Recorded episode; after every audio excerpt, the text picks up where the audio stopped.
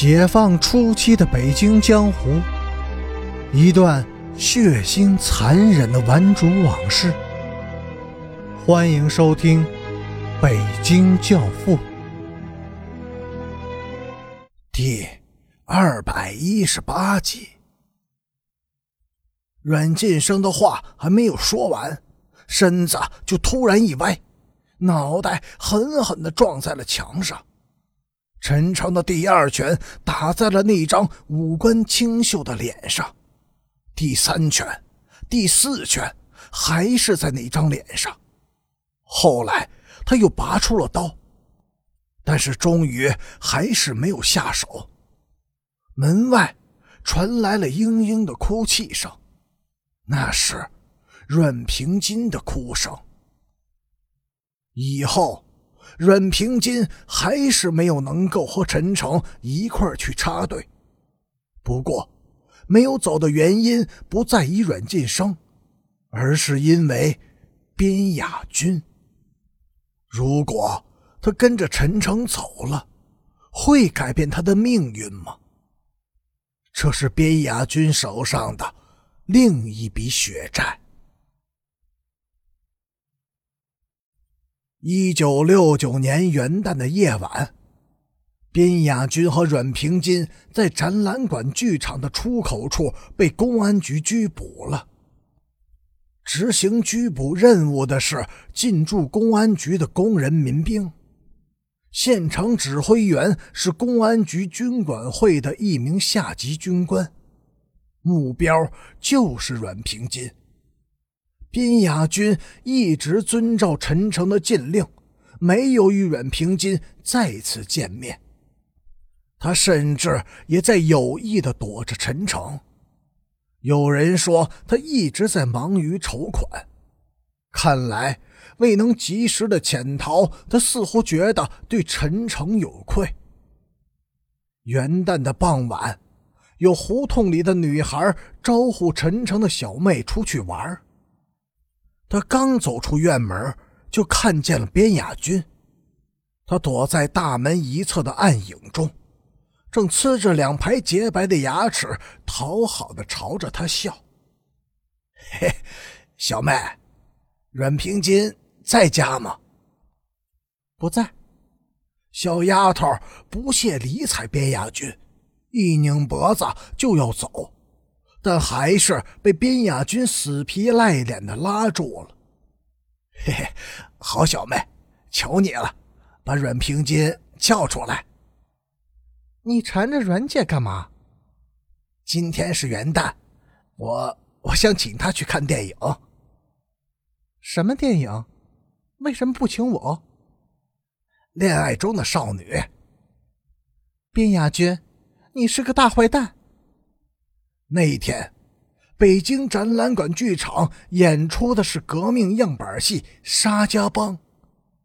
当最后一幕欢庆胜利的喧闹刚刚响起时，他们就退了场。剧场的前厅里集结着十几个人，他们刚一出来，那些人的目光都集中到了阮平金的身上。边雅军立即意识到。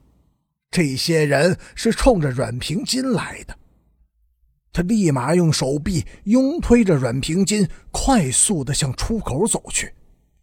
阮平金，身后有人高声的叫了一声，阮平金诧异的停住了脚步，随后又回了一下头。宾雅军想要阻止他，已经来不及了，十几个工人一拥而上。迅速拥挤开边雅军，把阮平金裹挟在中间。你们要干什么？边雅军拼命的向阮平金冲去，想拉住他。没你的事儿，滚开！为首的一个汉子长了一脸的络腮胡子，他使劲把边雅军推到了一边。他妈的王八蛋！宾雅军狂怒的扑了过去，在络腮胡子还没有反应过来的时候，他的小腹先挨了一脚，疼痛使他弯下了腰，而他的头在向前倾时，正迎上了猛击过来的一拳。几名健壮的工人师傅立即围拢了上来，拦腰抱腿，把边雅军紧紧地压在地上。在这之前，他还奋力地挣扎过，但是无济于事。肩臂上的伤口使他根本无力抵抗。宾雅军和阮平金被押走以后，剧场服务员在刚才搏斗过的地方捡到了一把匕首，那是宾雅军在黄急中匆匆甩下的。他是一个很有经验的鞋械者，在听到阮姐被抓走的消息之后，小妹痛哭流涕。大妹和二妹也都黯然神伤，而陈诚却非常轻松的笑了。回家的台阶儿就在拘留所，他淡淡的说：“这次被拘捕，宾雅君仅仅在监所里住了三天就被释放了。三天里，他只受到过一次提审，是那个络腮胡子。”把他提到了审讯室，没有问一句话，先是对准小腹给了他一脚，接着又照腮部狠狠地击了一拳。审讯随即就结束了。显然，这个使用了假姓名的青年没有引起警方的注意，但是也有人说，宾雅军能够被迅速的释放。是陈诚做了些手脚以后，才间接促成的。他先是委派几个小流氓日夜不停的尾随络腮胡子，把他给盯毛了。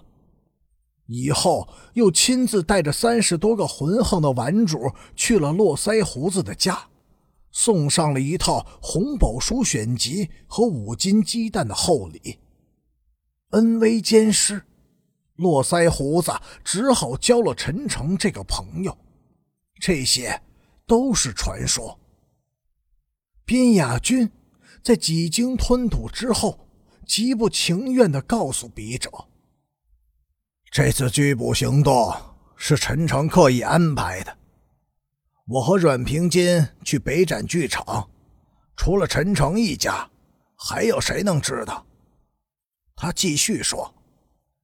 陈诚的目的，一是把阮平金送回家，一是把我逼走，一石二鸟，可谓是良苦用心呐。不过，事情的结局恰恰与设计者的意图相反。此举既彻底断绝了阮平金回家之路，也牢牢的把边雅军给拴住了。这。恐怕是陈诚始料未及的。